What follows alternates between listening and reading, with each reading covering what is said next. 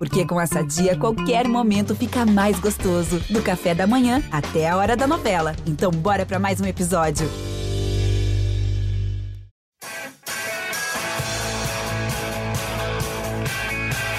Rolou pra Cafu, pra Raí, pro gol! E que gol! Partiu o Rogério, pé direito na bola, passou pela barreira!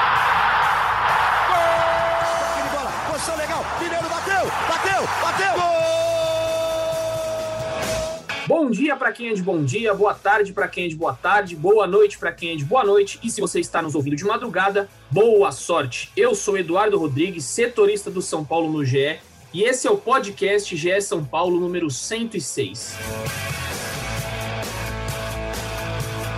E estamos de volta aqui depois de um clássico. É, nós falhamos com você, torcedor, que sempre espera aí a segunda-feira para ter o nosso podcast. Só que infelizmente ontem foi um dia bem tumultuado, algumas pessoas de folga, como Marcelo Razan, que está aqui. Nós esperamos Razan para gravar este podcast, para vocês verem a importância deste garoto no nosso podcast. E eu tenho a honra de gravar aqui, de apresentar novamente esse, é, esse nosso bate-papo, que essa nossa conversa que é sempre maravilhosa. Tem muita coisa para conversar. Quero primeiro dar as boas-vindas aqui a Marcelo Razan, é, que esteve lá no Morumbi na, no sábado, né? Já, já estamos na terça-feira, mas tem muita coisa para falar desse jogo, porque foi um jogo muito interessante. Então, Razan, já abre aí é, a sua participação no nosso GE São Paulo com esse jogo, falando do que você viu ali no Morumbi, todo esse clássico 4 a 0 para o São Paulo. Foi uma chuva de gols, literalmente, porque choveu demais no Morumbi. Fala Edu, fala Felipe Luiz, muito obrigado. Me sinto muito honrado pela, pelas palavras e pela espera dos amigos depois daquela folga de segunda-feira.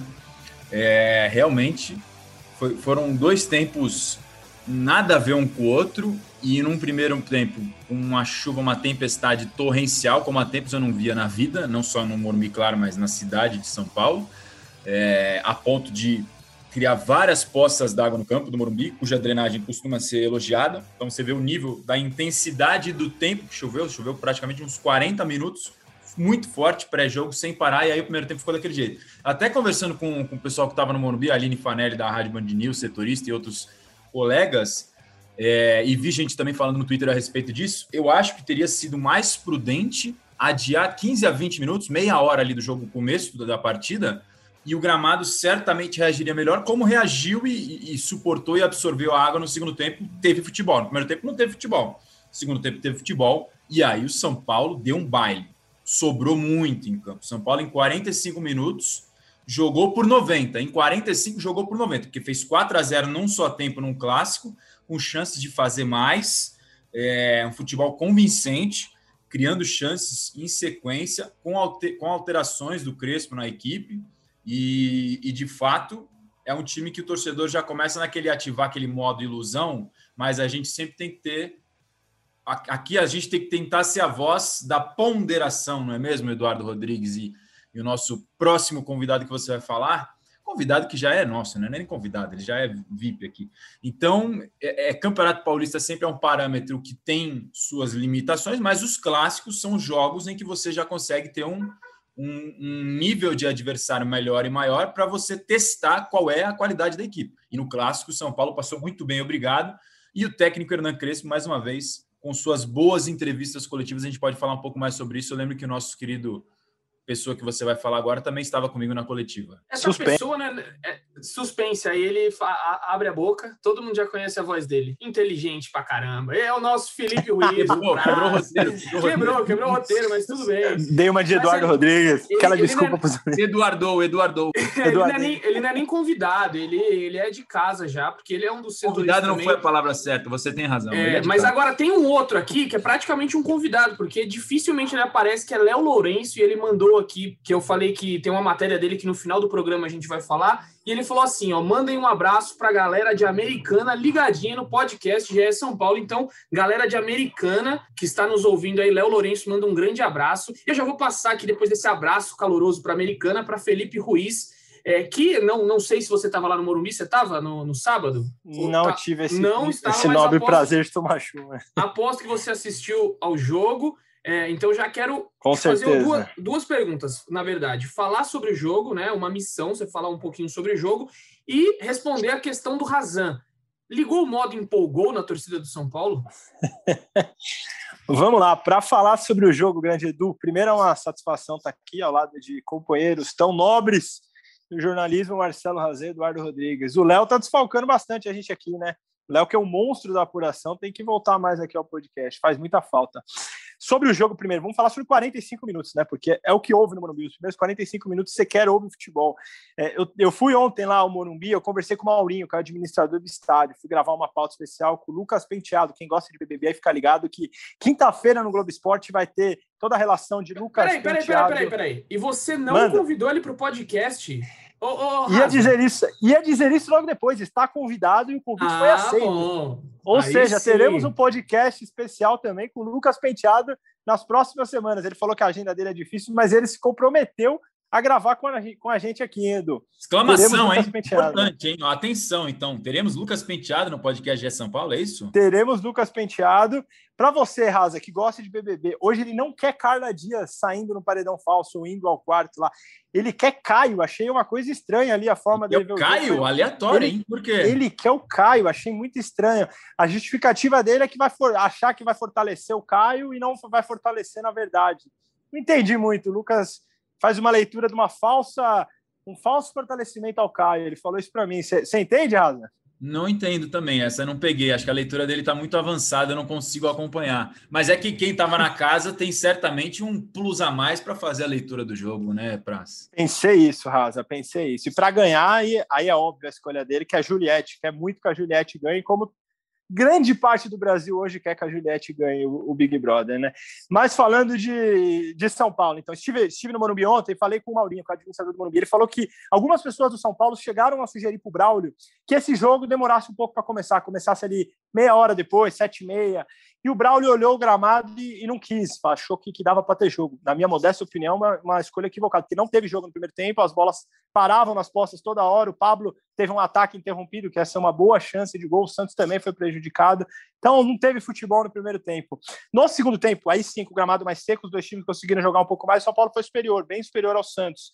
Mas também acho que não é, não é momento de ligar o, o ilusionol, né? A, a empolgação que o torcedor São Paulo tanto faz.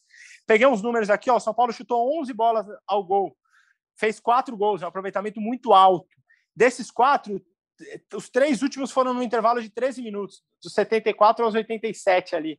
Então, acho que o São Paulo produziu, o São Paulo foi bem no segundo tempo, fez belos gols, como o do Tietê, como o do Pablo, de, por cobertura no, no goleiro John, mas acho que, São, acho que ainda é muito cedo, acho que o trabalho do Crespo está iniciando, a gente vai falar um pouquinho mais dele aí no decorrer do podcast, é um trabalho ainda em início, é um país diferente, a coletiva dele, como o Raza falou, foi muito boa, o Crespo se, se expressa muito bem, faz uma análise de futebol muito interessante, mas acho que é cedo, acho que é cedo, acho que é um trabalho é, com boas ideias, com uma perspectiva boa, mais cedo para o torcedor se empolgar tanto como costuma fazer, né, Edu? Exatamente, Prazo. Achei um segundo tempo muito maduro do São Paulo, né? Jogou bem. É, o, o, Santos também a gente tem que ponderar, né, para ligar esse modo ilusão. O Santos está começando um trabalho com o Olan agora, então também tem esse fator. Foi um 4 a 0 num clássico, é, como até o acho que foi o Alisson, né, do Santos, quando saiu de campo, falou que é inadmissível em qualquer circunstância levar um 4 a 0 num clássico.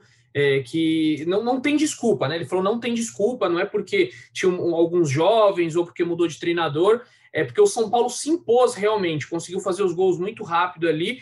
E eu gostei das mudanças do Crespo, né? Ele saiu de três zagueiros no intervalo, colocou, voltou para uma linha de quatro. É, ele está conseguindo trabalhar às vezes em tirar um, um atacante, colocar um meia ou colocar um meia, um, um atacante rápido como o Rojas, ele está conseguindo ter opções ali dentro do, do, time, né? Tirou o Rodrigo Nestor depois para colocar o Luan, o time fortaleceu é, na parte defensiva, enfim, eu, eu tô, tô gostando, acho que é um caminho é, bom, só que eu ainda acho que faltam peças ali no São Paulo. Antes da gente entrar no mercado da bola, que aí a gente tem muita coisa para falar, queria só relatar aqui é, que teve uma notícia muito importante na, na noite de segunda-feira, que foi o retorno de Milton Cruz. Milton Cruz volta ao São Paulo depois de cinco anos, foi demitido em 2016 por Carlos Augusto de Barros e Silva, o Leco, e agora retorna ao São Paulo novamente. Eu queria saber de você, Razan, você chegou a trabalhar com Milton Cruz, já era setorista do São Paulo, é, que o, Razan aqui, é, ele está tanto tempo no São Paulo que a gente até se perde nas datas. Mas você trabalhou com Milton Cruz, né, na época? Trabalhei, trabalhei. Comecei no, no, no setorismo, como a gente fala, do São Paulo em 2015. Então foi, acho que foi o último ano ali, em 2015 para 2016, que foi esse final da passagem longeva dele no São Paulo. Admito que me surpreendi com a confirmação da notícia, porque já tinha ouvido um zoom, zoom, zoom a respeito há algumas semanas e talvez até mês, e, e na época não, não achava que de fato isso fosse adiante, e estava de folga nesta segunda quando a, quando a, a informação foi confirmada pelo Carlos Belmonte em entrevista à Rádio Bandeirantes, é isso, né, Edu? É, o dirigente do São Paulo confirmou a volta dele, e por alto vi que teve umas reações nas redes sociais de torcedores, é, não vi se, se mais gente, a opinião pública se manifestou, mas me surpreendeu. É, agora, tem uma ligação óbvia com o Murici Ramário, que foi um grande parceiro dele ali nos tempos que o Muricy, em que o Murici era treinador, e o Milton Cruz foi o bombeiro de São Paulo por muitos anos, quando o clube demitia seus treinadores, ele era o responsável por comandar as equipes, e o São Paulo não tem esse profissional hoje, é, digamos assim, formado 100%. O Visoli foi uma alternativa para aquele momento em que se apresentou com a saída do Fernando Diniz e entre a saída do Diniz e a contratação do Crespo, o São Paulo acabou optando pelo Visoli. Mas, é, em tese, ele não é o, a, o profissional que tinha sido pensado para essa função. Não sei se é essa a ideia com o Milton Cruz, que ele seja esse profissional. Se vocês souberem, pode até falar, ou se é algo que a gente vai descobrir com o tempo. É, o, o, Carlos Belmonte ontem já falou que ele vai ser o auxiliar técnico fixo é, do São Paulo, porque não tem, como você bem disse, e aí o Visoli acaba fazendo aquela integração de base profissional, né? Que ele estava. É, a gente achei, até noticiou, não sei se foi o Razan, é, o Léo, acho que foi o Léo Lourenço que noticiou que o Visoli faria essa ponte. E agora o Milton Cruz volta para trabalhar também ao lado do Murici. Então, quando o Murici precisar de alguma coisa, o Milton Cruz vai, vai auxiliar. E aí, só para complementar a informação, Razão, que você falou que muita gente ficou nervosa ontem nas redes sociais, é porque em 2017 o Milton Cruz processou o São Paulo em 28 milhões de reais, queria 28 milhões de reais por diversas ações trabalhistas. E aí foi, é, se tornou a maior ação movida individual é, do clube na história. E aí a torcida ficou muito revoltada, falou: como assim é, o cara que processou o São Paulo na maior ação movida é, na história do clube, ele retorna. É como se você estivesse na empresa, você processa a empresa que você estava, anos depois ela te recontrata. Então a torcida ficou muito furiosa com isso, subiram até uma hashtag lá, Milton Cruz não, é, enfim, foi uma onda assim. Mas depois nós apuramos, né? Eu, é, eu, eu escrevi até uma matéria, tá lá no GE hoje, uma matéria que explica que no dia 11 de fevereiro o Milton Cruz pediu a renúncia dessa, dessa, desses processos. Então, ele pediu para que encerrassem é, toda, todas as retirassem todas as acusações contra o São Paulo e eu tive acesso ao documento da renúncia. E lá diz que ele se arrependeu é, de ter feito isso porque ele tem uma gratidão enorme pelo São Paulo. Em, em palavras mais claras, ele sabia que ele ia retornar para São Paulo, e aí é, houve um acordo, entre aspas, falou: ó, você vai voltar, só que você tem que retirar todos os processos que você tem. Ele falou: então tudo bem. E além disso, ele tinha 1 milhão e 800 mil reais para devolver, para receber do São Paulo. Ele abriu mão desse 1,8 milhão para poder retornar ao São Paulo. Outra informação que eu tive: o salário dele vai ser menor do que quando ele saiu em 2016, porque depois de 22 anos devia ser um salário bem gordo. Então ele retorna com um salário bem menor. Então, por conta de tudo isso, a torcida está muito irritada. É, e aí colocaram umas acusações aí também que ele era paneleiro. É, tem uma, uma, teve uma vez lá o Amoroso, né? Eu acho que o Leandro Guerreiro fizeram um post dizendo que ele foi o responsável por vetar o retorno deles ao São Paulo. Enfim, a torcida começou a pegar coisas ontem nas redes sociais que é, vão muito contra. Assim, a torcida ficou muito nervosa, mas enfim. É, eu, eu até te perguntei, Razão, porque você, como trabalhou ali, podia dar um, melhor um relato de como era o Milton Cruz. Como é que você acha que ele pode ajudar aí nesse, nesse novo São Paulo? É, eu, eu sinceramente eu, eu acompanhei pouco depois a carreira do Milton, depois que ele saiu do São Paulo. Ele chegou a treinar algumas equipes, né? Se eu não estou enganado, Figueirense. É, e não sei mais se chegou a passar por outros clubes, porque a gente acaba ficando mais focado no São o Náutico. Paulo. Náutico, Náutico também. Isso. É, é isso. Então, assim, experiência ele tem. Ele foi um cara que, que, que na época dele foi um talvez um, um inovador ali na, naquela função que o São Paulo usava muito das informações do Milton para conseguir as contratações que conseguiu nos últimos naquela época vitoriosa do São Paulo da última década principalmente não dessa atual da, da outra é, mas hoje ainda eu sinceramente ainda não sei muito bem não, não consigo enxergar é, o cenário em que ele ele voltando depois de cinco anos com todo esse contexto que você acabou de dar em como ele pode ajudar. Claro, ele conhece muito o clube, como poucos. É um desses funcionários que, que viraram referência no São Paulo. É, não sei se nesse meio tempo, e é até uma coisa para a gente tentar ouvi-lo mais para frente, como o, o que mais além desses trabalhos ele fez, se ele chegou a buscar outras coisas. É um personagem marcante na história do São Paulo, mas nesse primeiro momento me, me causou surpresa é, e não sei muito bem como ele vai se encaixar nessa questão. Sendo esse cara que vai ser a, como você falou, de vai, que, que vai ser esse ponto de referência para auxiliar o treinador quando precisar de informação, pelo menos do tempo mais antigo, ele vai ter. Agora, atual, eu não sei como é que ele se insere nesse contexto. Vamos ver. O Murici estando junto, com certeza entrosamento não vai faltar. Isso ninguém tem dúvida porque eles se conhecem muito bem dos tempos de São Paulo. Mas me surpreendeu. Vamos ver o que, que vai acontecer.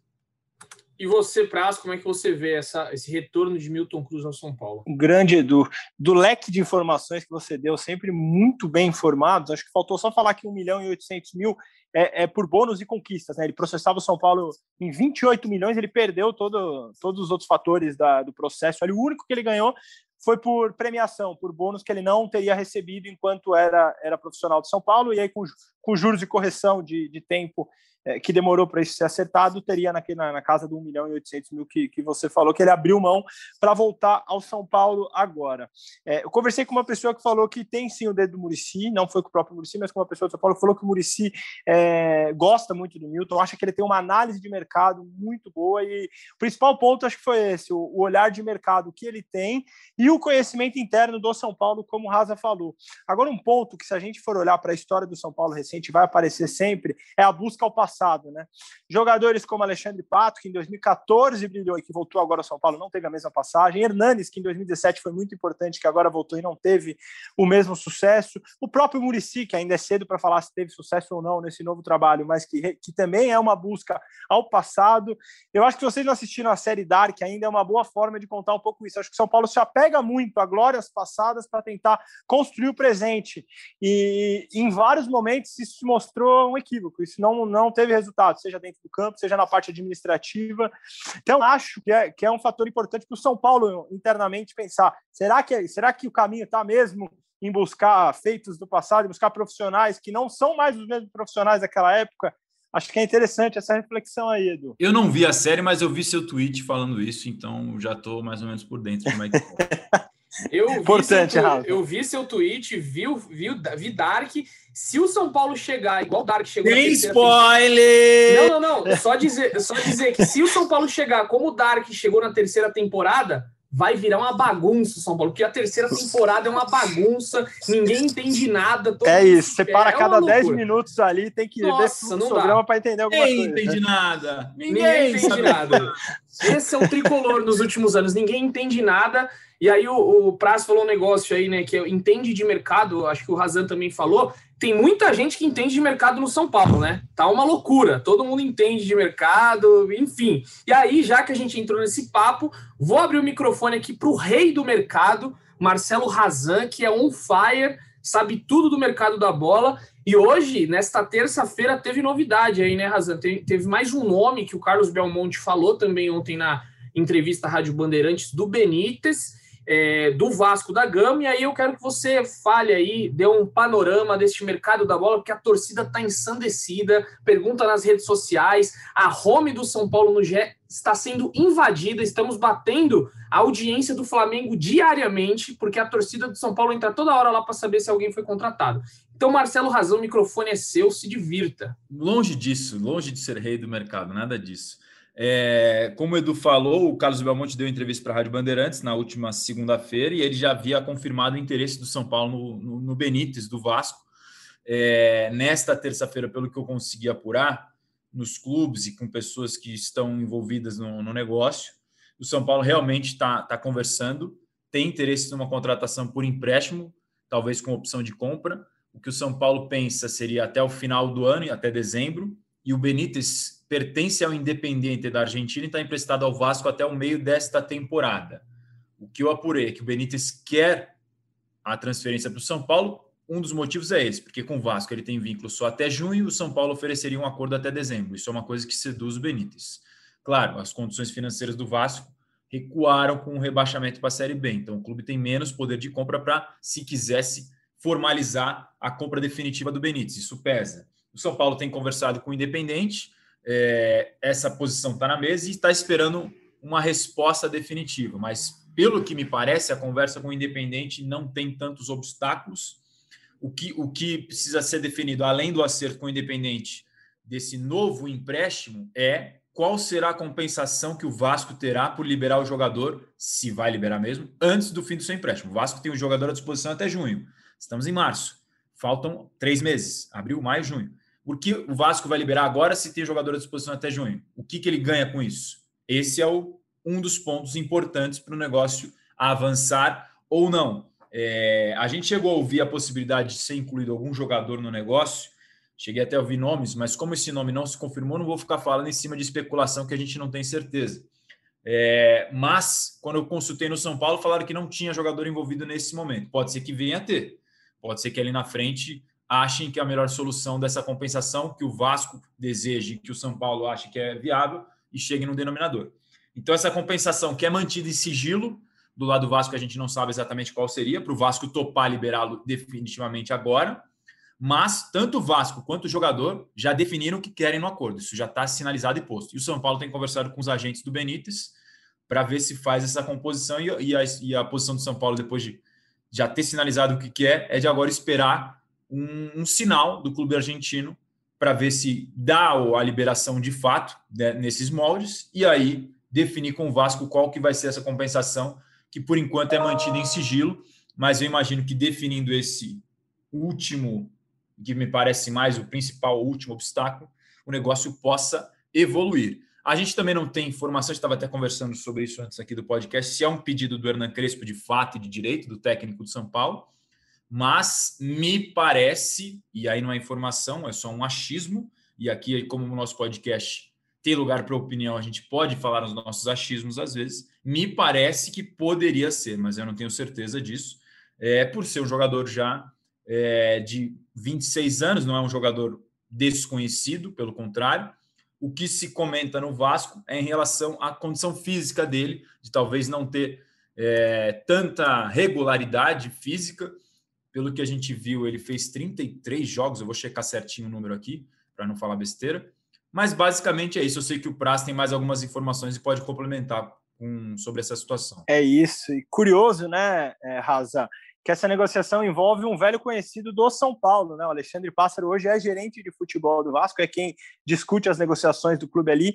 É, o, a, talvez a principal, o principal ato dele, logo que deixou o São Paulo e foi para o Vasco, foi essa, essa renovação com o Benítez, que tinha contrato até o final do ano. Ele, ele estendeu por mais seis meses o empréstimo e pagou 250 mil dólares ao Independiente por isso. Ou seja, o Vasco não vai liberar o jogador de graça. O Vasco pagou um valor considerável por seis meses só para tê-lo por mais um período ali, porque considerava que ele era importante na luta contra o rebaixamento. O Vasco acabou rebaixado, ou seja, não, não conseguiu ali o, a, sua, a sua meta. O, a gente escuta, é, e uma pessoa me falou isso, que o Benítez não quer, não quer jogar Série B, considera que, que pode buscar novos rumos e competições maiores para a sua carreira, e esse é um fator que pode ajudar ajudar o, o, São Paulo. Como você também ouvi que não tem nome de jogador ainda, que, que pode ser que aconteça, mas que ainda não, não, foi, não foi incluído. A gente ouviu que o Vasco teria interesse em jogadores de São Paulo, mas também não, não tenho essa informação agora.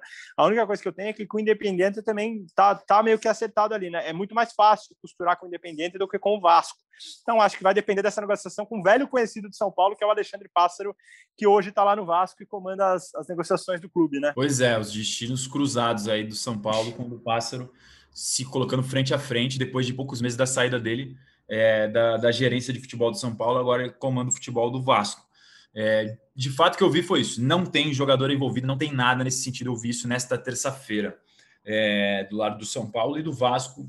A situação bem sinalizada também, de que o que o Vasco quer, o que o jogador quer, mas a gente não tem a informação de qual que seria essa compensação, justamente por esse valor que o, que o Prazo acabou de falar que o, o Vasco pagou. Então, nada mais justo do que ter algum tipo de compensação, seja dinheiro, seja qual for é, a, a, ideia. E para dar a informação certinha, ele disputou 33 partidas e fez três gols pelo Vasco. É, informação do pessoal que cobre lá o Vasco, os nossos companheiros, o Fred, o Hector, setoristas do Vasco, do Vasco aqui no GE, é de que foi um dos nomes que caiu nas graças da torcida do Vasco, apesar da campanha do time no Campeonato Brasileiro. Eduardo Rodrigues, só para a gente já emendar, porque nosso tempo é curto. Só não, só um, um, negocinho do Benítez que eu acabei de pesquisar aqui, achei legal. O Alejandro Corran, que tá, eu acho que essa é a pronúncia, que é preparador físico e auxiliar, hoje é auxiliar técnico do, é, do Hernan Crespo, trabalhou com Benítez no Independiente em 2017. Eu acabei de entrar aqui no Wikipedia e no para bater, né? O Transfer Market mostra que o Alejandro Corran trabalhou no Independente é, em 2017, durante é, ficou um ano, exatamente um ano. Foi uma época em que o, o Benítez estava no Independente, né? Que ele foi revelado pelo Independente, e pelo que eu pesquisei aqui, foi uma das melhores épocas, é, uma, das, das, melhores temporadas do Benítez com a camisa do Independente, trabalhando ao lado do Alejandro Corra. Porque realmente as lesões, é, se você jogar aí, torcedor, Benítez, lesão no Google, vai aparecer muita coisa. Então é um, é um dos pontos que o São Paulo precisa ficar ligado é claro que tem todo um trabalho de captação de jogadores. A gente tem pessoa, por tem pessoa que, que, que, desculpa te interromper, Edu, mas é importante que você falou, como a gente falou da condição física, é, tem gente do futebol que já tem esse sinal de alerta ligado em relação ao Benítez, de gente que inclusive tem acesso às pessoas do São Paulo, assim, de ó, tem essa questão técnica, mas tem a questão física. Então, não é algo que é desconhecido, não. Pois é, fica aí, então, um alerta. Então, Raza, desculpa te interromper, siga lá o que você... Siga lá pelota. Para fechar, Benítez, a última. Fez, fez para mim o gol mais bonito do Brasileirão, hein? Aquele gol de bicicleta. Gol de bicicleta, ali. verdade. Fez um, golaço. golaço. Pegou a bola de um arremesso lateral direto, quase fora da área ali, matou no peito e virou uma bicicleta espetacular. Não valeu muito porque o Galo virou o jogo, foi 4x1 para o Atlético. mas, mas fez, acho que para mim, o gol mais bonito brasileirão, golaço. Se avançar o Benítez de fato fechar, o São Paulo vai ter que fazer uma gestão de elenco em relação aos estrangeiros, né? Porque também tem esse, esse limite de para relacionar jogadores. Tem o Orihuela que está chegando. Enfim, já para a gente avançar no mercado, é, eu acho que no último podcast ainda não estava confirmado, mas enfim, confirmou nesse meio tempo a contratação do Miranda, zagueiro, está fechado para voltar para o São Paulo até o fim de 2022, um contrato de um ano e oito meses, uma parte do salário fixo, outra parte condicionada à produtividade e premiação vai entrando em, jogo, em campo, vai ter um, um, aumento nesse salário, e a contratação do Orejuela, que a gente já tinha no o PVC, foi furo do PVC no blog dele aqui no GE, informado na semana passada até março de 2024, compra de 50% dos direitos econômicos dele, jogador que pertence ao Cruzeiro, estava no Grêmio, é isso ou estou enganado de cabeça? Se eu tiver errado, vocês me corrigem. Ele já tinha voltado para o Cruzeiro, né? Ele era já do tinha Cruzeiro. Voltado Cruzeiro do empréstimo, é. exato. E, e aí chegou a fazer bateria de exames na semana passada. Muita gente está perguntando, mas por que, que o São Paulo não anunciou nem o Miranda e nem o, nem o, o Orejuela? É uma boa pergunta, mas de forma oficial, o São Paulo já se manifestou. Tanto o presidente Júlio Casares confirmou a contratação do Miranda para Fábio Andrade na transmissão, é, do, antes do clássico, São Paulo e Santos. E o Crespo, quando eu perguntei sobre o Miranda na entrevista coletiva, e ele acabou até esquecendo que eu emendei duas em uma, aquela tradicional, né? Perguntei do jogo e já falei de Miranda. O Chacon, nosso companheiro da, da Jovem Pan, me ajudou o Crespo a lembrar do Miranda, e aí o Crespo, de forma espontânea, porque a pergunta era só sobre o Miranda, nem tinha lembrado do Orejuela, ainda bem que ele lembrou, ele, de forma espontânea, falou do Miranda e do Orejuela, e aí falou sobre os dois jogadores, elogiou os dois, deu as boas-vindas. Então, se o presidente já falou e o técnico já falou, é óbvio que a negociação está acertada, é questão burocrática, questão de documentação, exames, esses trâmites finais normais de qualquer contratação para o clube anunciar. E aí o São Paulo vem se movimentando de forma incisiva no mercado da bola, embora o dinheiro seja curto, né? Porque no orçamento tinha 37 milhões para investimentos, mas o Belmonte já havia falado no Bola da Vez da ESPN Brasil que de fato de direito eles têm cerca de 25 milhões para contratar. É, a, a, estratégia tem sido estabelecer limite financeiro nas negociações, chegar até aquele ponto onde pode e para por ali. Se o outro clube aceita ou não, é uma questão do outro clube. São Paulo tem sido é, mais cauteloso em não ultrapassar esses limites. Foi assim com o Canu, fez a proposta para o Botafogo, naqueles 5 milhões, 3,5 parcelados e mais um e meio abatimento da dívida do Henrique Almeida. O Botafogo inicialmente deu sinal verde, depois recuou, a negociação parou por causa disso. Com o Gabriel Neves, que o torcedor tanto pergunta do Nacional do Uruguai, a postura é a mesma. Fez uma proposta de compra por 50% dos direitos e até o último final de semana, quando eu perguntei, a informação era não vamos aumentar em um real, em nada. E assim foi, mesmo com a entrada do Internacional no negócio. Mesmo com a entrada do Inter, o São Paulo mantém a postura de não aumentar a oferta pelo Gabriel Neves. Fez o que pode fazer, a gente não tem acesso aos valores, é mantido em sigilo, mas essa é a postura do São Paulo no mercado. E parece uma postura sensata, razoável. Vamos ver se, se depois, com tudo fechado, quando os números forem abertos algum dia, que a gente tiver acesso, seja pelo balanço, seja por a gente descobrir, se de fato esses valores foram respeitados. O que a gente ouve é que o São Paulo tem tentado parcelar os pagamentos, por exemplo, no Orejuela, por exemplo, nessas outras negociações, para pegar uma parte do orçamento de 2022, já que em 2021 a conta é muito mais curta e o dinheiro também. Raza, você acabou de falar do Gabriel Neves, mas eu tenho uma pergunta para te fazer. E o Gabriel Neves? E o Gabriel é... Neves? e o Gabriel Neves? Pergunta mais feita pelo São Paulo na história, pô. Né? Nossa, impressionante. É, é, depois de, tá complicado. Depois da temporada de Il Caleri, a temporada de Il Gabriel Neves. Nevou? Vai nevar? Nevou. E o tempo no Monumbi? Tá quente? Tá frio? Nevando? Não sei, gente. Tá, tá... O que a gente sabe é o que a gente está informando sempre lá no GE. E essa, é essa foi a última reportagem, inclusive, que a gente fez do assunto. E mesmo com a entrada do Inter, São Paulo mantém a postura de não aumentar a sua oferta. De, de... Prova, você acha que o fato do São Paulo ir atrás do Benítez indica que desistiu do Gabriel Neves? Não sei se, se uma coisa está condicionada à outra. O que sim pode ser levantado é o que a gente já falou. Teria que fazer, se fechar todos esses jogadores, além de não ter vaga no Paulistão, como, já, como o Léo já falou aqui no podcast, se não estou enganado, tem que fazer essa gestão de elenco dos estrangeiros, porque daí não cabe todo mundo de uma vez. De neve a gente não sabe, né, Raza? Mas sabe que choveu no Recife, né? Teve, é, teve chuva no Recife. Ei, tá, tá, uma semi-tempestade aqui em São Paulo, uma ventania, neve acho que não vai cair, mas chuva vai cair muito e o prazo vai falar mais um pouco. Da... Formação do nosso parceiro, companheiro André, né, que sempre está por aqui, sempre faz as boas aqui no, no podcast de São Paulo. São Paulo acertou um empréstimo do, do Toró, né, até o final dessa temporada de 2021 com o esporte. Um jogador que jogaria pouco no, no, São Paulo.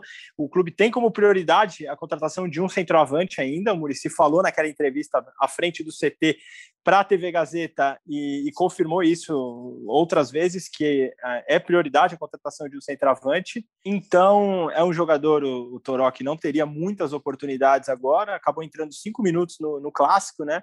É, ocupa uma das vagas do Paulistão. Então São Paulo só só tem mais uma, uma um jogador a inscrever, né? Me corrija se eu esteja errado, mas acho que só tem um jogador para inscrever, isso. né?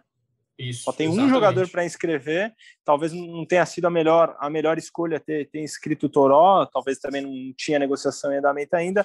Mas eu, fato eu, é que o Toró vai. Def... Hum. Eu até agora não entendi a inscrição do Lisieiro. Essa é a maior, maior incógnita na minha cabeça. Por que inscreveu o Lisieiro na lista A? Isso que eu não consegui entender até hoje. Você tem razão, um jogador que ainda não está não tá treinando com o time, né? A gente não sabe está num processo de recuperação de uma cirurgia grave, enfim, talvez também não tenha sido a melhor escolha, né? Talvez o São Paulo tenha errado ao preservar o Luan, que é um jogador muito importante, que se for negociado vai fazer muita falta, e não pensou nessa cautela com o Toró, com o próprio Lisieiro que você acabou de citar, Edu. E aí, só para a gente fechar então esse mercado da bola, tem um outro jogador que está prestes a sair do São Paulo, que é o Denis Júnior, goleiro, é, o quarto goleiro, né? Ele reveza às vezes ali com o Thiago Couto entre ser terceiro goleiro ou quarto goleiro, mas fato é que ele está prestes a ser emprestado para o Bahia. É, o Carlos Belmonte deu uma sinalização ontem na, na entrevista também à Rádio Bandeirantes. Então, o Denis Júnior deve, deve sair é, do, do São Paulo, deve ficar é, com empréstimo lá no Bahia até o final dessa temporada. Né? Então, é mais um aí que tá, mais um garoto que deixa o São Paulo para ganhar uma rodagem, deve voltar, voltar em breve. Bom, acho que no mercado da bola é isso, né? O que a gente tiver de informação nós vamos atualizando no GE. Globo. E a gente tem uma dúvida aí agora, né? Uma dúvida bem, bem grande que surgiu nesta terça-feira. É muito grave o que está acontecendo no país por conta da pandemia, recorde atrás de recordes de óbitos, de casos de pessoas contaminadas por conta da Covid. E aí é, era inevitável que isso fosse acontecer. O governo de São Paulo pediu para que o Campeonato Paulista fosse paralisado. Só que aí a Federação Paulista de Futebol é, e os clubes também, né? Teve um apoio ali dos clubes, falou: não, é, nós é, cumprimos todos os protocolos é, que nós tivemos é, que cumprir, nós cumprimos com certa rigidez e agora nós vamos ser prejudicados. Então, tá rolando um cabo de guerra e uma, uma, um braço, um cabo, como é que é aquele. Agora é um cabo de guerra, pode ser utilizado, não um cabo de guerra. Um puxa daqui, o outro puxa dali. Cabo é, pra, um cabo de guerra para saber se vai acontecer mesmo essa paralisação ou não. Fato é que está esta briga, e eu vou chamar Marcelo Razan, que estava é, participando de parte da apuração aí junto com o Leonardo Lourenço, é, com a galera do GE. O que, que você ouviu aí, Raza, do, do que pode acontecer? Vai paralisar o campeonato? Não vai? Em que pé que está essa situação?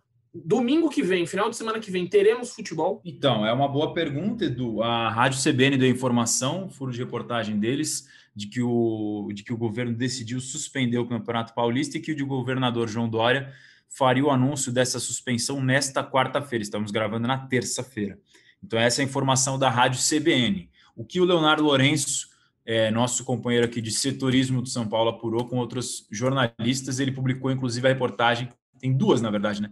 Duas reportagens no GE e que estão no ar. A primeira delas é que os clubes e a Federação Paulista de Futebol resistem a essa ideia de paralisação, porque consideram que os protocolos são seguros, que as, que as medidas estão sendo tomadas da forma correta e que não é o momento. A Federação Paulista, inclusive, chegou a se manifestar por meio de uma nota oficial, é, dizendo ser contrária por uma série de fatores. A nota é um pouco extensa, é, mas enfim, o fato é que os clubes estão, os clubes nos bastidores e alguns até de maneira oficial, para citar um especificamente, deixa eu até checar aqui certinho, ao vivo, enquanto estamos falando, ao vivo para a gente, não para você que está ouvindo agora.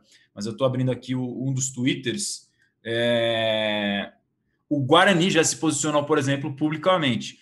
Vou ler aqui o Guarani, o posicionamento. O Guarani Futebol Clube se posiciona através do presidente do Conselho de Administração sobre as informações trazidas pela imprensa na tarde dessa terça de uma possível paralisação do Campeonato Paulista às vésperas do início da sua quarta rodada. Conforme nota divulgada pela FPF em seu site, na tarde desta terça, o Guarani entende que os protocolos de segurança em saúde elaborados pelas autoridades estaduais, Corpo Médico da FPF e médicos são seguros e suficientes para evitar a propagação do coronavírus, desde que rigorosamente cumpridos. Também ressalta o Guarani que paralisar competições nesse momento trará enorme perdas em todos os aspectos desportivos, atléticos e também financeiros para os envolvidos nas competições. Porém, sem manifestação por parte do governo e das autoridades competentes, o Guarani aguardará o desenrolar desta questão nos próximos dias. Fecha aspas para a nota oficial do Guarani, que é um dos clubes que estão de, nessa mesma linha que o Léo já havia informado do que ele escutava no bastidor, que os clubes resistem a essa ideia de paralisação, assim como a própria Federação Paulista reafirmou essa posição em nota oficial. A nota da federação, só para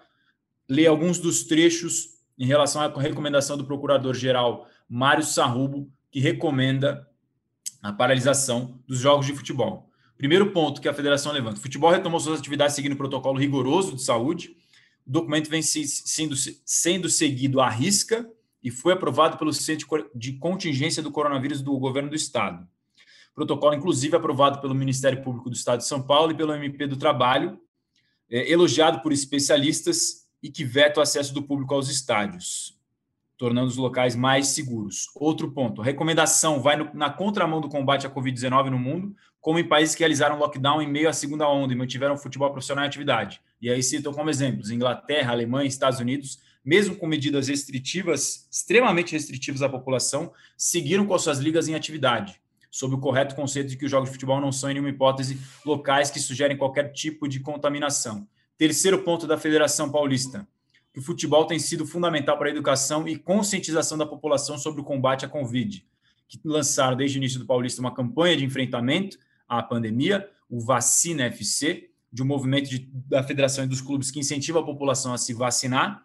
A gente dá para citar, inclusive, que o estádio do Morumbi está sendo um dos locais de vacinação aqui no estado de São Paulo, né? O, o clube abriu as portas do estádio para fazer isso. E aí a outra reportagem que está no ar no GE é, justamente do Léo, que fala um pouco exatamente do que, a, do que a Rádio CBN já havia dito, que o governo de São Paulo está estudando paralisar o Campeonato Paulista em cima dessa, dessa recomendação, dessa sugestão, perdão, do Procurador-Geral da Justiça, e que a federação havia, havia marcado uma reunião para tentar manter essa disputa. Então, o, o cenário que está hoje, terça-feira, me parece, os clubes e a federação, não dá para dizer todos os clubes, né? A gente não ouviu todos para ter certeza que é uma unidade, mas o que a gente, os que a gente ouviu, os clubes e a federação entendendo que dá para continuar, e aí até o Martim Fernandes, que é nosso repórter aqui do site, chegou a twittar dizendo que essa informação que a Rádio CBN trouxe surpreendeu os clubes, porque eles consideram que tem boa relação com o governo de São Paulo, boa interlocução, e, e ficaram até um pouco irritados o tweet do Martim. Federação Paulista foi surpreendida. Há indignação porque o governo nunca procurou a federação para discutir. Dirigentes especialmente irritados porque consideram boa relação com o governador. Ele, replicando a notícia da CBN, fez esse comentário. E aí, o Edu Praz e amigos que nos ouvem, eu havia pedido um posicionamento do governo por meio da assessoria de imprensa sobre essa informação da Rádio CBN. Eles me mandaram agora, enquanto gente está gravando aqui, eu acabei de ver. Então, vou ler para vocês a posição do governo do São Paulo, da comunicação do governo, que eles enviaram para mim para outros jornalistas. Por exemplo, eu vi que a Priscila Senhorais, do Esporte Interativo, tuitou a mesmo, o mesmo posicionamento da, da comunicação do governo. Abre aspas para a assessoria do governo de São Paulo. O governo de São Paulo analisa a recomendação do Procurador-Geral de Justiça, Mário Sarrubo, de acordo com os parâmetros científicos e em conjunto com a equipe técnica do Centro de Contingência. Então, logo tem a decisão consolidada, o Estado vai comunicar de forma clara e transparente. Todas as medidas adotadas pelo governo de São Paulo são avaliadas pelo Centro de Contingência e pela Vigilância Sanitária Estadual, que baseia-se em critérios técnicos e de saúde e podem ser ajustadas mediante parecer e recomendação dos especialistas e autoridades sanitárias. Fecha aspas para o comunicado da assessoria de imprensa de comunicação do governo de São Paulo sobre essa notícia que a CBN trouxe nesta terça-feira, que mexe completamente com o nosso futebol aqui paulista, se confirmada pelo governador João Dória nesta quarta-feira, porque a gente retoma praticamente o mesmo cenário, ou parecido, não dá para saber se é o mesmo, né? de exatamente um ano atrás, quando começou a pandemia, no mesmo mês de março, e a paralisação foi feita sem um prazo de retorno, e ninguém sabia quando ia voltar, e de fato não dá para saber, porque depende da pandemia ser mais controlada ou não, com a diferença de que agora a gente tem a vacina e há um ano não tinha.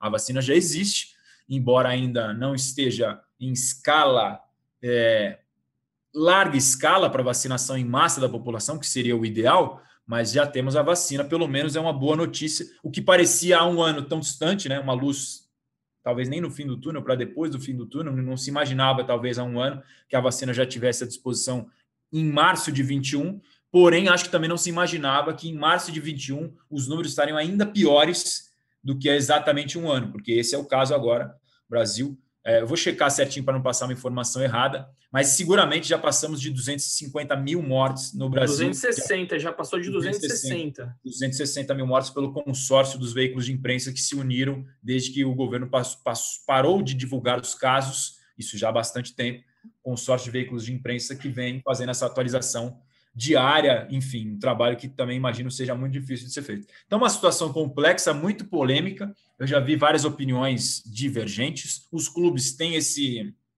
aspecto financeiro que é delicado, porque a gente sabe o impacto que teve no ano passado para os clubes de futebol a paralisação, como os clubes tiveram que se virar e, e muitas das coisas que ainda foram impactadas no ano passado ainda vão seguir para os próximos anos nos clubes de futebol, não tenha dúvida disso porque muitos e alguns deles contam bastante com uma receita que é fundamental para fechar a conta, que é a bilheteria, e os clubes não estão tendo bilheteria nesse momento. Sócio torcedor é natural na minha cabeça, não é uma informação, mas é natural que esse número comece a reduzir, porque se do sócio torcedor, que é o ingresso, não faz sentido você.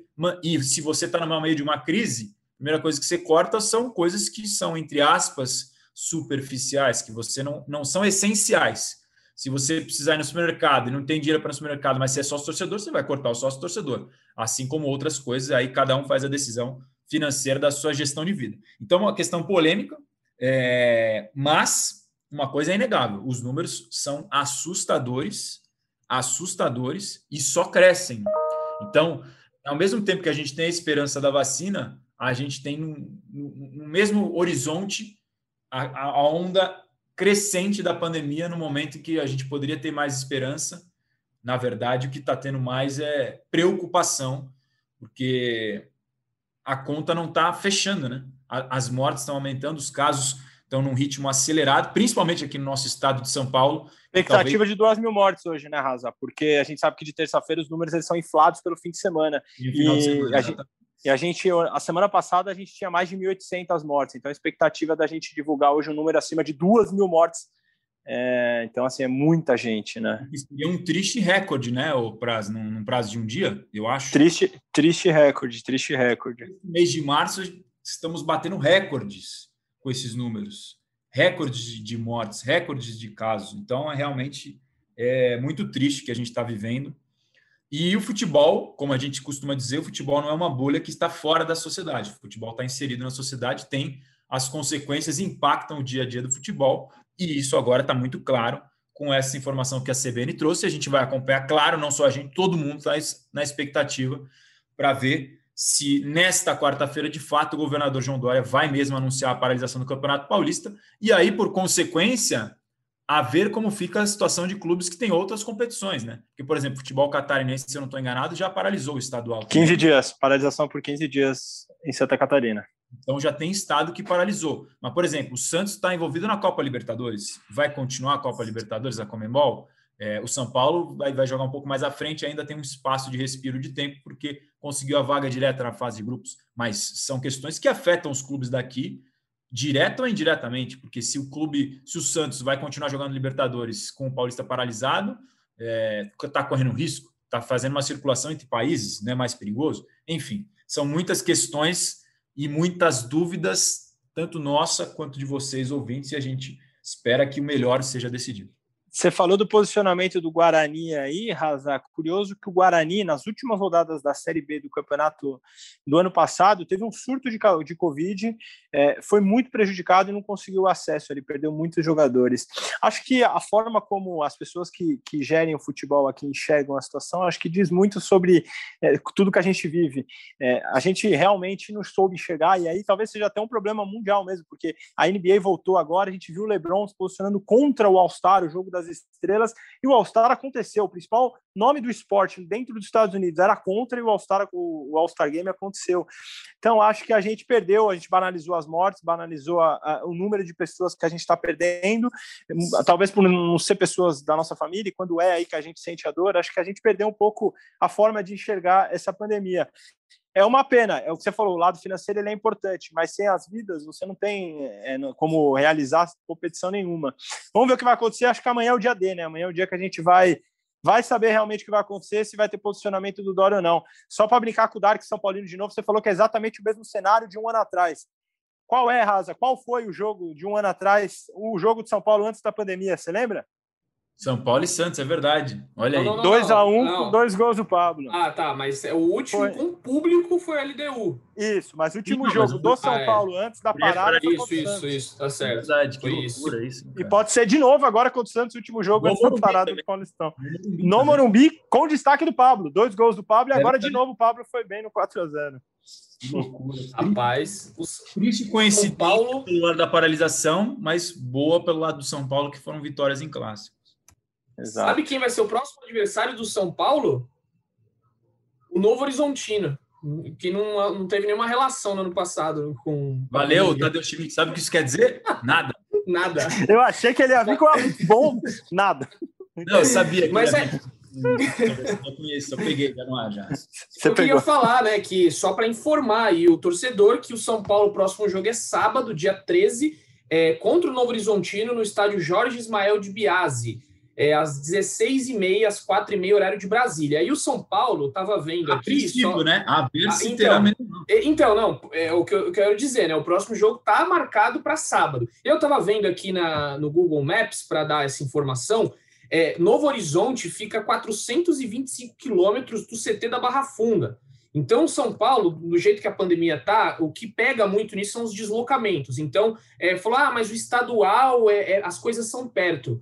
Olha a distância que é para o São Paulo jogar em Novo Horizonte. São Paulo, o estado de São Paulo, é muito grande, é, tamanho de países. Tem países na Europa que não tem o tamanho de São Paulo. Então, o São Paulo vai ter que ir para provavelmente São José do Rio Preto, que é o aeroporto mais próximo, pegar um ônibus e ir para Novo Horizonte. Então, é, o estadual ele ainda é complicado. É, eu vi o Lisca deu aquela, aquela entrevista, né, dizendo da Copa do Brasil que era impossível de fazer, mas o estadual dava para continuar. Mas aqui em São Paulo a situação é diferente. Você pega, por exemplo, Minas Gerais. Minas Gerais é maior que São Paulo. Os deslocamentos são ainda maiores. Então, assim, é muito complicado, é difícil você opinar. Eu não vou opinar aqui o que eu acho, o que eu deixo de achar, acho que não é minha função fazer isso. A gente está aqui para informar. O Razan informou muito bem, o Praz trouxe mais informações interessantes. Enfim, vamos ver o que vai acontecer. É é uma pena que um ano depois a gente esteja vivendo isso ainda. Eu vou completar 365 dias nesta cadeira aqui que eu estou em casa. Não aguento mais home office. Infelizmente, a gente é, não foi capaz, como sociedade, de tentar diminuir isso. As coisas só aumentaram, só pioraram. Enfim, a gente acaba este podcast de uma forma triste, né? Porque, mais uma vez, a gente é, vê que as coisas não estão andando. E uma coisa que eu estava, enquanto a gente fazia o podcast aqui, eu vi alguns amigos tweetando, em Israel, é, onde a, ma- a maior parte da população foi vacinada, voltou o público nos estádios. Tem uma foto muito emblemática aqui da torcida já com bandeirão no estádio, fazendo festa. Tá rolando, foi o jornal Olé da Argentina que deu essa matéria. Tá viralizando agora nas redes sociais neste exato momento. Se você jogar aí, é, torcida volta em Israel, você vai ver as fotos. E lá, a, maior, a maioria da população está vacinada e a gente está muito longe disso. Torceremos, é, torceremos para que todo mundo seja vacinado. Minha avó e meu avô foram vacinados e foi uma alegria muito grande de vê-los vacinados. Espero que toda a população possa sentir essa, essa mesma sensação de um pouco mais de proteção. Enfim, galera, eu quero agradecer mais uma vez aqui vocês, ouvintes, que nos aguentam aqui durante minutos e falar para o Razan aí, dar suas considerações finais, agradecer pelo papo, que é sempre muito bom estar aqui, apesar deste momento triste que a gente teve que encerrar o nosso podcast. Conduzindo com maestria e carisma, Eduardo Rodrigues, parabéns mais uma vez pelo seu talento, por ser quem você é, por essa fofura de ser humano, para a gente levantar um pouco o nível desse podcast no final. É, uma informação que também a, a gente provavelmente já deve ter falado a respeito disso, mas aqui em São Paulo voltou a restrição para a fase vermelha, né? Então, as coisas que. ah, Vou dar um exemplo aqui banal do meu dia a dia. Tem uma padaria perto da minha casa aqui que tinha quilo, eles faziam comida por quilo. Até semana passada dava para você almoçar no na padaria que recebia, servia comida por quilo. Essa semana eu fui na mesma padaria, já não pode mais comer na padaria no local. Você tem que pegar e levar para casa, senão já não pode ficar no mesmo estabelecimento. Isso já é uma consequência desta restrição que começou a valer agora há pouco aqui em São Paulo. Claro, fruto do avanço da pandemia no estado e no Brasil inteiro. Então, é, todo mundo já está vivendo e vendo como a coisa está aumentando. O que talvez tenha faltado para nós, enquanto sociedade, do que você bem citou, que a gente não foi capaz de conter essa pandemia, é a tal da palavrinha mágica empatia. Porque para você sentir o que o outro está sofrendo, você não precisa estar no lugar dele, é só você se colocar no lugar dele. Você não precisa de fato ter vivido aquilo para poder falar daquilo. É só você tentar se colocar no lugar do outro. E se todos nós, e todos, inclusive eu, tivéssemos mais empatia, talvez a gente estivesse num momento um pouquinho melhor, porque realmente é como se a gente tivesse parado no tempo, desde que a gente entrou nessa pandemia, todo mundo tendo que ficar, ou a maior parte, claro, nem todo mundo pode. E aí, mais um salve para os profissionais da saúde que se arriscam todos os dias por eles, pelos familiares deles e por todos nós se colocando na linha de frente durante todo esse ano, imagina como deve ser o sentimento. Tente se colocar você, torcedor que não é profissional da saúde, no lugar de um profissional desses, que está há um ano tentando enxugar gelo, porque ele tenta, tenta, tenta, faz o máximo dele, deve chegar em casa esgotado e no dia seguinte o cenário está igual ou pior. Ele tenta, tenta e não sai do lugar. Parece que é uma areia movediça. Quanto mais você se move, mais você afunda. Ele está dando o máximo dele e as coisas não estão acontecendo. Então, a gente, como sociedade, todo mundo tem que ajudar, senão a gente não vai sair do lugar. Torçamos para que as autoridades responsáveis tenham responsabilidade e que nós, como sociedade, saibamos entender a gravidade da maior crise da nossa, talvez, história e da nossa geração. Um abraço e até a próxima. Muito bom, Raza. Parabéns pelo seu posicionamento e obrigado pelas palavras iniciais também. Eu repasso agora ao Praz. Obrigado, Praz, mais uma vez. Estamos sempre juntos. Deixa aí seu comentário final, a sua saudação final. Sempre uma satisfação, Eduzito. É, corroborando com o Raza sobre a sua apresentação, Domingão do Faustão tá sem apresentador, a gente já ficou sabendo que o Faustão vai sair do Globo. Coitado de mim. Eu acho que é um momento que você tá muito bem. Vivo confidencial, bicho! Já tô imaginando. Se vira nos 30! Já tô imaginando essas falas na sua boca. Eu acho que. Quem sabe faz ao vivo. Tem violão, hein? Ali atrás. É que vocês não veem, a gente Vocês não estão Não vendo tem a violão. mínima capacidade. Não tem a capacidade nem de fazer uma, uma apresentação aqui. Quem dirá no Domingão do Faustão? Você tá maluco. E, e queria dar meu toque final em cima disso que o Raza falou. Tava ouvindo ele falar sobre os profissionais da linha de, de frente que estão atendendo. O Everton, goleiro do Palmeiras, deu uma entrevista sensacional que foi ao ar no Globo Esporte hoje, falando que assim, ele não tem noção do que esses profissionais estão passando. Porque ele, que é um goleiro, que, que sofre uma tensão ali durante o jogo, já, já sofre muito, ele fica, fica, fica imaginando o que, que essas pessoas passam. E é, e é algo muito sincero, muito singelo, porque é isso mesmo.